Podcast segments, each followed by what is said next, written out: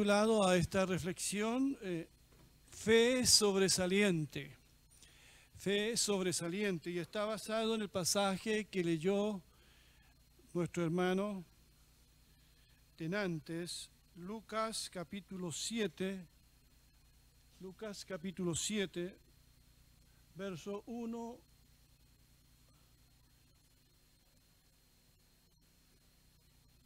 Muy bien. Verso 1 al 10.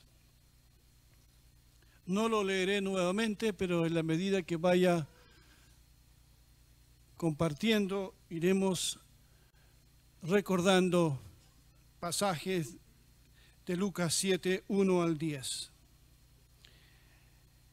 El Señor estaba predicando lo que se conoce como el sermón del monte. Cuando hubo acabado de enseñar y de predicar, entró al pueblo de Capernaum, al norte de Galilea, a orillas del lago del mismo nombre. Y es allí donde aparece en escena un centurión del ejército romano este hombre, dice el Evangelio, tenía un siervo, un esclavo que estaba muy, muy enfermo, a punto de morir, al que el centurión estimaba mucho. Como veremos, este centurión no es como la mayoría de los oficiales romanos de ese tiempo. En el Nuevo Testamento aparecen varios centuriones que se mostraron muy abiertos al Evangelio. Todos recordamos a ese que estaba a cargo de los soldados que llevaron a crucificar a Jesús. Cuando vieron a Jesús morir, o vio a Jesús morir de esa manera tan grande, él dijo verdaderamente este hombre era el Hijo de Dios. Recordamos al centurión llamado Cornelio, que allí en Hechos capítulo 10 se nos dice que era un varón justo, temeroso de Dios.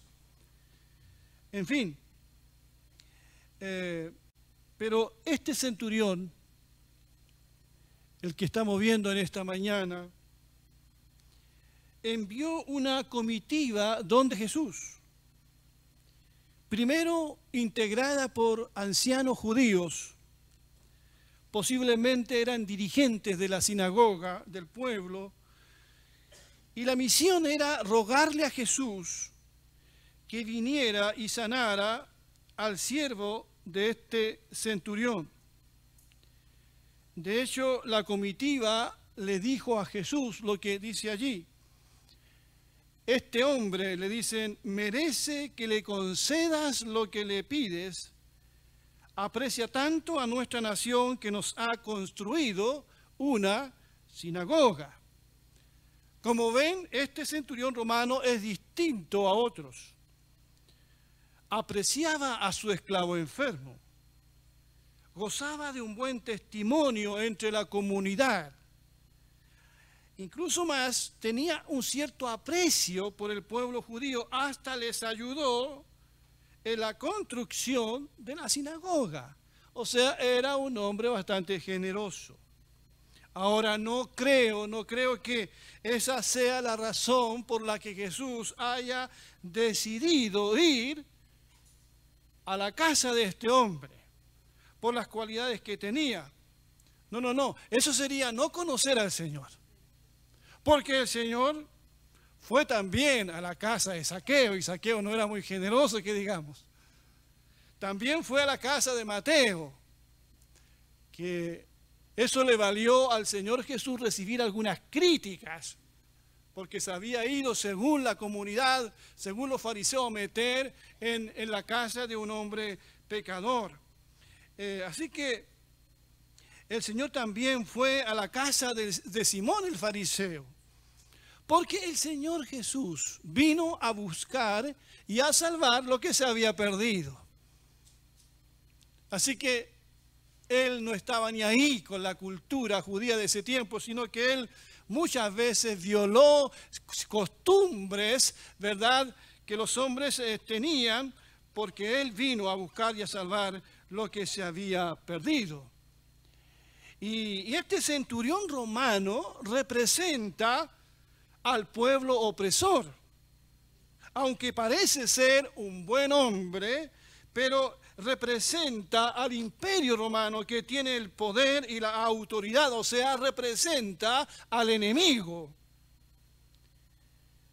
Pero Jesús, en el Sermón de la Montaña, había enseñado con respecto al enemigo que teníamos que hacer. Amarlo y bendecirlo. Así que el Señor dando un ejemplo va donde, entre comillas, el enemigo y está dispuesto a visitarlo. A veces nosotros, hermanos, vivimos encerrados en nuestros prejuicios humanos. Nos cuesta amar, nos cuesta ayudar a quienes están a veces políticamente en la vereda del frente, a quienes no son de nuestra religión, de nuestra iglesia, a quienes no son inclusive de nuestra propia raza.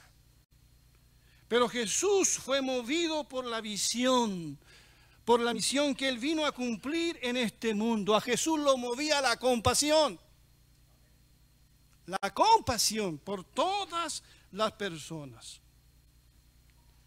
Ahora, ¿por qué este hombre este centurión de quien no sabemos su nombre, ¿por qué este hombre le pide ayuda a Jesús? Dice el Evangelio porque oyó hablar de Jesús y la fe viene por el oír. Él escuchó hablar de Jesús. Pero ¿por qué Jesús? Porque por lo que se ve este hombre maneja recursos económicos.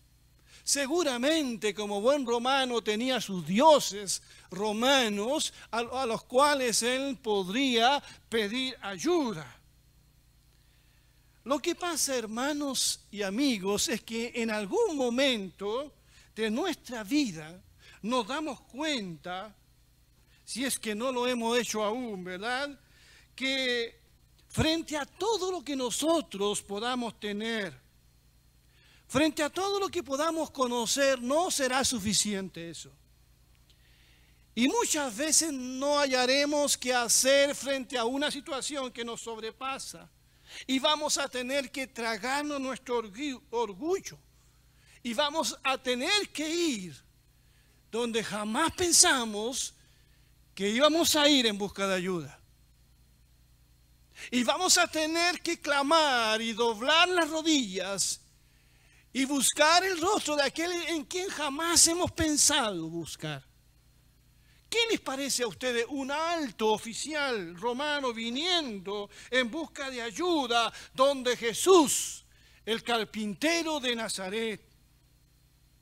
Pero este hombre sabe que Jesús de Nazaret es más que un rabino.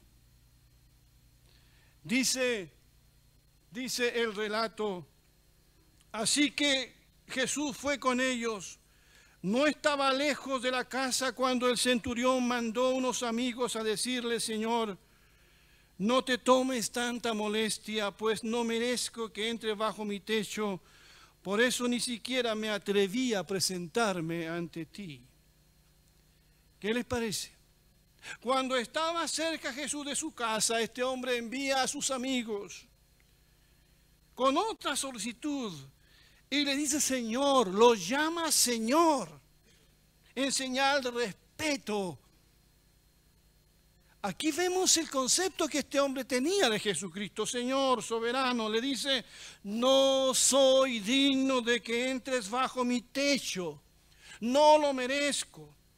Eso lo dice alguien que sabe quién es Jesús. Juan el Bautista diría de Jesús, no soy digno siquiera de desatar la correa de sus sandalias. Pero este centurión dice, no soy digno de que entres en mi casa, ni siquiera de presentarme ante ti. Por eso le envía una comitiva. Quizás este hombre se sentía digno de que el rey Herodes le visitara o quizás un superior romano, pero no era digno de que Jesucristo pisara su casa. Se ve a sí mismo un pecador necesitado de la gracia de Dios. Los ancianos judíos le dicen a Jesús, Señor, es digno de que tú vayas a su casa. Mira todo lo que ha hecho por nosotros. Pero él mismo, el cinturión, dice de sí mismo, no, no soy digno. Pero le dice a Jesús algo que a Jesús sorprende. Le dice, pero con una sola palabra que digas, quedará sano mi siervo. Y dice, yo mismo obedezco órdenes superiores. Y además tengo soldados bajo mi autoridad. Le digo a uno, ve y va, y al otro, ven y viene. Le digo a mi siervo, haz esto y lo hace. Al oírlo Jesús, se asombró de él. Y volviéndose a la multitud que lo seguía, les dijo, ni siquiera, ni siquiera en Israel he encontrado una fe tan grande. Este hombre sí tenía fe. Una fe sobresaliente. Una fe que el mismo Señor elogia y alaba y destaca. Una fe que sorprende al Señor. ¿Qué es? ¿Qué es la fe? La Biblia nos da una respuesta acerca de la fe y qué es la fe que este hombre tiene. Dice la Biblia, es pues la fe, la certeza de lo que se espera, la convicción de lo que no se ve. Yo tengo certeza de que estoy aquí y tengo también certeza de que ustedes están ahí. Mis sentidos me ayudan en esto. Tengo la certeza que Rodrigo está allí filmando, ¿no? Y está Eduardo allí. Así como yo estoy seguro de las cosas que veo, que puedo tocar, que puedo sentir, también estoy completamente seguro de lo que no puedo ver ni tocar. Eso se llama fe. Fe es tener la misma seguridad si lo estuviera viendo o palpando. No veo a Dios, pero estoy tan seguro de su existencia. Estoy tan seguro de su presencia aquí con nosotros como si lo pudiera tocar, como dice esa antigua canción, Dios está aquí, tan cierto como el aire que respiro. ¿Tiene usted esa convicción también? ¿Tiene usted esa seguridad? Dios no está aquí porque lo sientes. Dios está aquí porque Él dijo que estaría aquí. Es cosa de fe, porque hay muchos cristianos que se mueven por sus emociones por su sentimiento. Aunque tú no sientas a Dios, Él no significa que no está. Él está. Y tenemos la convicción, ¿verdad?, de lo que se espera y de lo que no se ve. Es una convicción tan profunda en el corazón como la que tenía este centurión romano. Pero permítanme aclarar una cosa, fe no es credulidad. O sea, creer fácilmente cualquier cosa. Porque Dios no es cualquier cosa. Porque la palabra de Dios tampoco es cualquier cosa. Hay muchos cristianos que son crédulos, pero no son creyentes. No se dan el tiempo y la tarea de investigar si una noticia, si un testimonio que escuchan o si algo que circula en las redes sociales es verdad, lo creen de buenas a primeras. Son muy fáciles de convencer, no investigan y son fácilmente arrastrados del error. Son crédulos, pero no creyentes. La fe se alimenta de realidades, la credulidad de supersticiones y suposiciones. La fe se sostiene en un Dios que es real, en un Dios que se ha revelado en la creación. La Biblia dice que los cielos cuentan la gloria de Dios y el firmamento anuncia las obras de sus manos. Yo creo en Dios, no solo por un asunto de fe, no solo porque la Biblia lo dice, sino porque tengo sentidos y mi sentido y mi inteligencia me dice al ver la creación tan perfecta que hay un creador, un ser supremo. No soy crédulo, soy creyente. La fe de este hombre, el centurión, no fue un salto al vacío porque dice que primero creyó en el Señor, lo investigó, creyó en su palabra, había escuchado su palabra. Dice el Evangelio que este hombre oyó hablar de Jesús. Quedó tan convencido que creyó con todo su corazón, que le dice a Jesús, di la palabra Mira lo que le dice, ni nosotros le hubiésemos dicho a Jesús eso. Di la palabra, di la palabra y mi siervo será eh, sano. No fue necesario un encuentro físico con Jesucristo, no fue necesario que Jesús visitara su casa. Él creyó. Eso es fe. Hoy no está siendo fácil creer sobre todo cuando se trata de creer en el hombre. La Biblia, la palabra del Señor nos advierte a través de los profetas.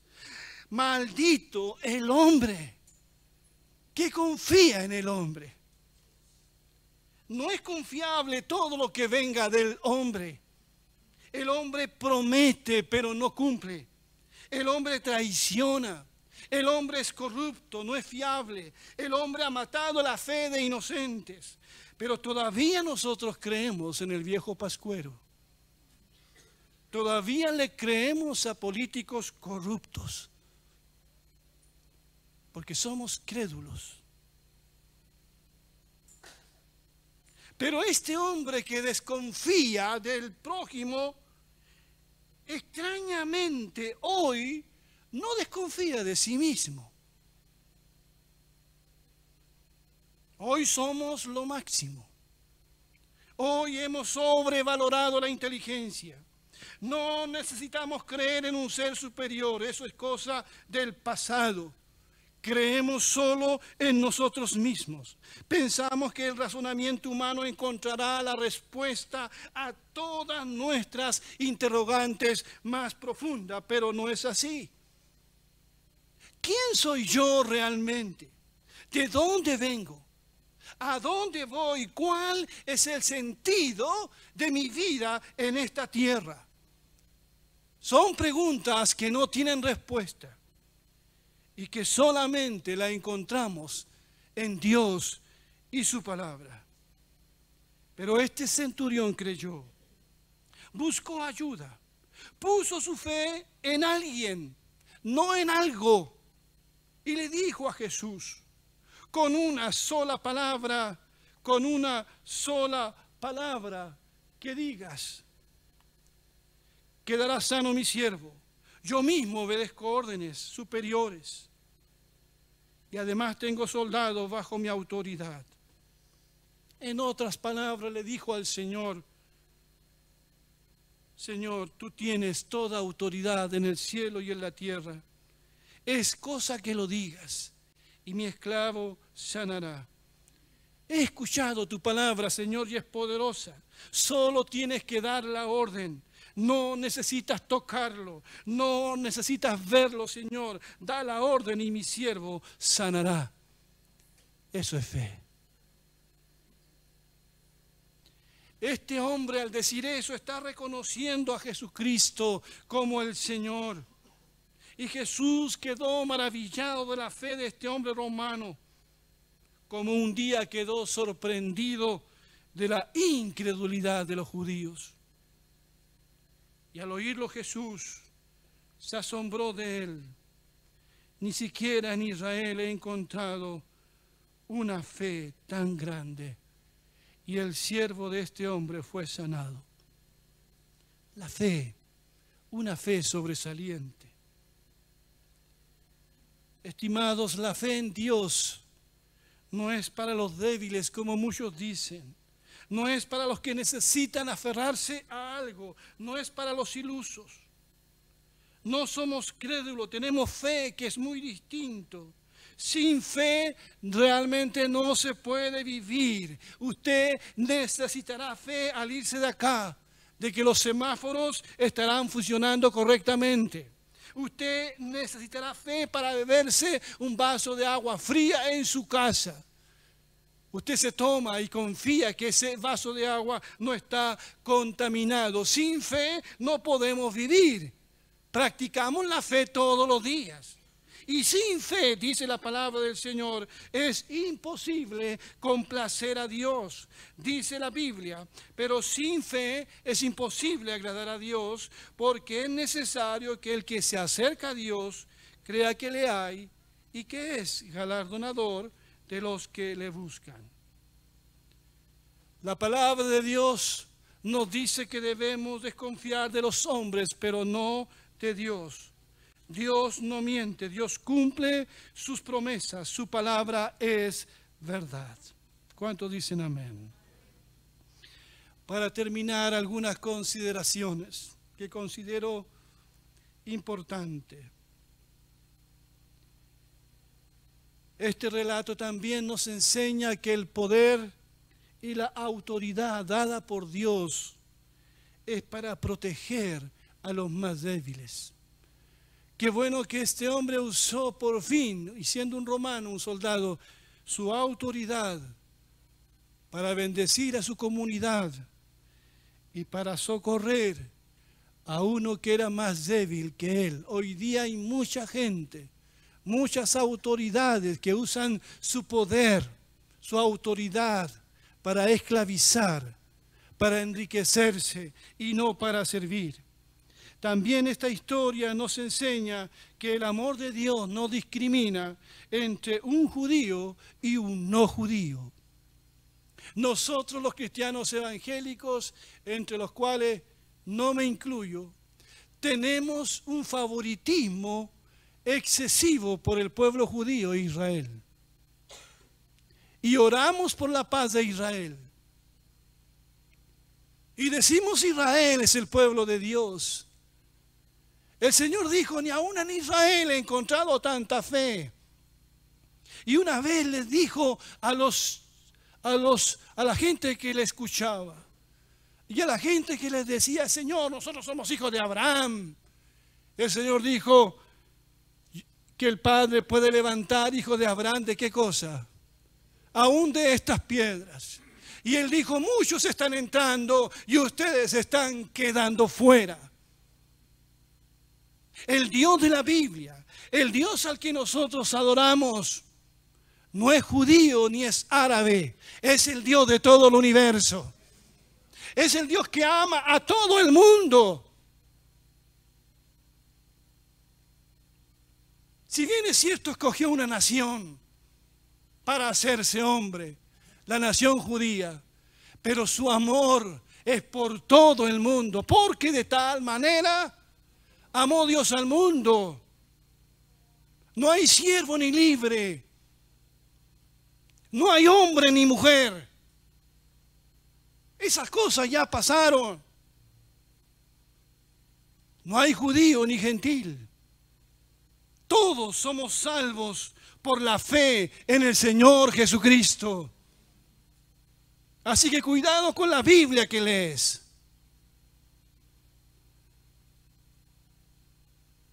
Este relato también nos dice que no importa el tamaño de nuestra fe.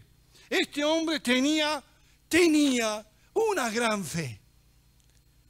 Pero el Señor dijo en otro relato que si nuestra fe fuese como un grano de mostaza, un grano de arena, es suficiente. Y como siempre he dicho, no es el tamaño de la fe, es el tamaño de nuestro Dios. Tu fe puede ser muy pequeña, pero es el objeto de la fe. Es donde yo pongo mi fe en este Dios todopoderoso. Y todo esto ocurrió para que tú creas también. Para que tú creas. Nadie, nadie nació como Jesús. Nadie enseñó como Él con tanta autoridad y sabiduría que llevó a este hombre al convencimiento. Sus propios enemigos no hallaron qué decir de Jesús cuando enseñaba. ¿Se acuerdan de esos soldados que fueron a apresar a Jesús y después regresaron sin Jesús? Y las autoridades le dijeron, bueno, ¿y qué pasó? ¿Dónde está Jesús? Y le dicen, nadie ha hablado como ese hombre. Lo fueron a tomar prisionero, pero se quedaron escuchando a Jesús. Y no pudieron tomarlo prisionero. Aún los enemigos no pudieron resistirse a Jesús como este centurión romano. Nadie habló como él, nadie dijo lo que Jesús dijo. Ayúdame a ver. Él dijo, yo soy la resurrección y la vida. El que cree en mí, aunque esté muerto, vivirá.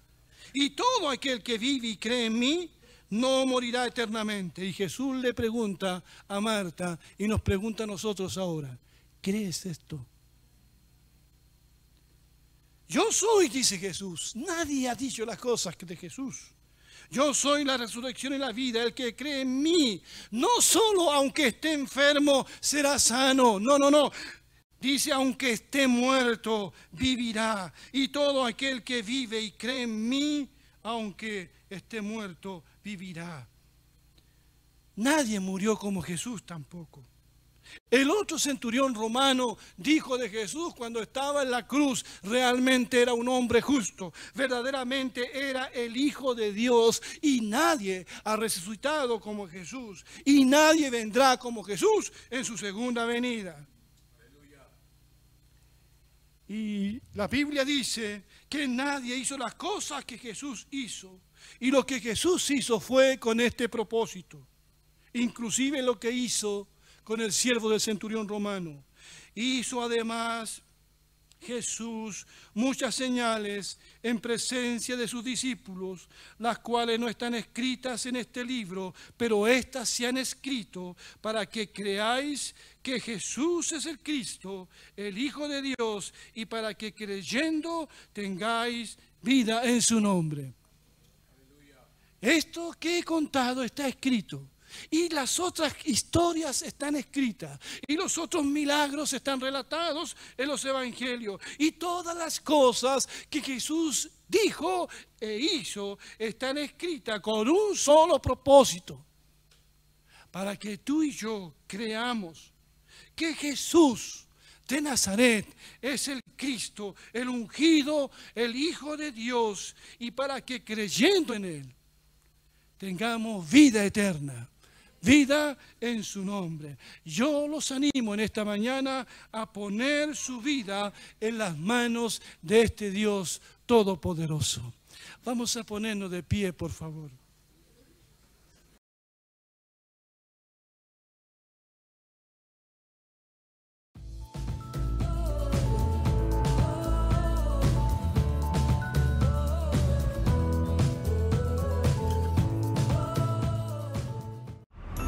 Hola, soy Francisca y estos son los avisos de esta semana.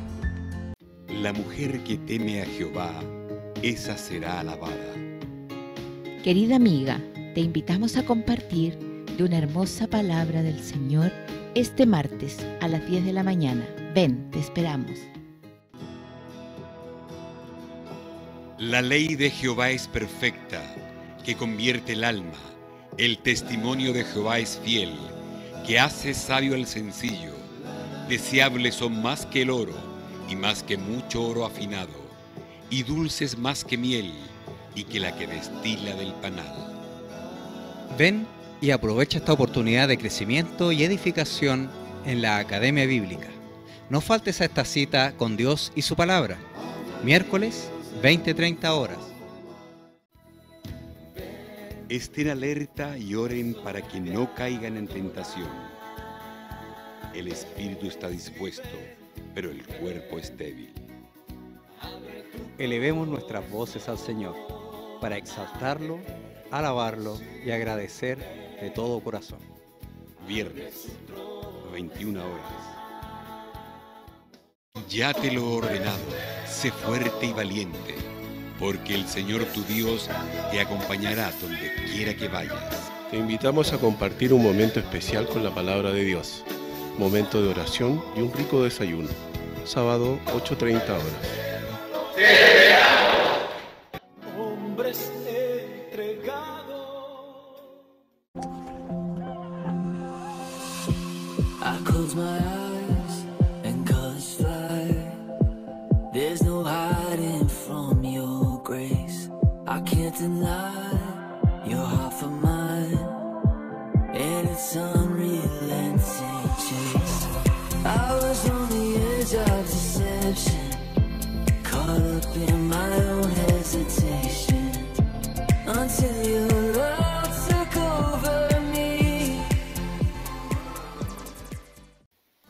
Encomienda al Señor tu camino, confía en Él y Él actuará.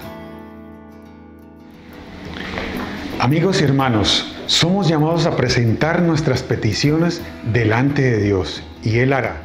Te invitamos a que vengas a acompañarnos a orar contigo los días domingos a las 10 de la mañana. También te invitamos a que compartas tu petición o tu acción de gracias a través de nuestro formulario, a través de nuestro grupo de WhatsApp o también de nuestro webpage. Dejen que los niños vengan a mí y no se lo impidan. Hola amiguitos, te invito a participar con nosotros todos los domingos a las 11 de la mañana para saber algo más de tu amigo Jesús. Esto es mi cuerpo que por vosotros es dado. Hagan esto en memoria de mí. Preparémonos para recibir la cena del Señor, domingo 11 de la mañana. De este modo todos sabrán que son mis discípulos, si se aman los unos a los otros.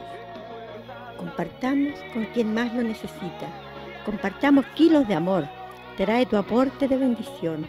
Domingo, 11 horas. Mañana me presentaré ante ti esperaré.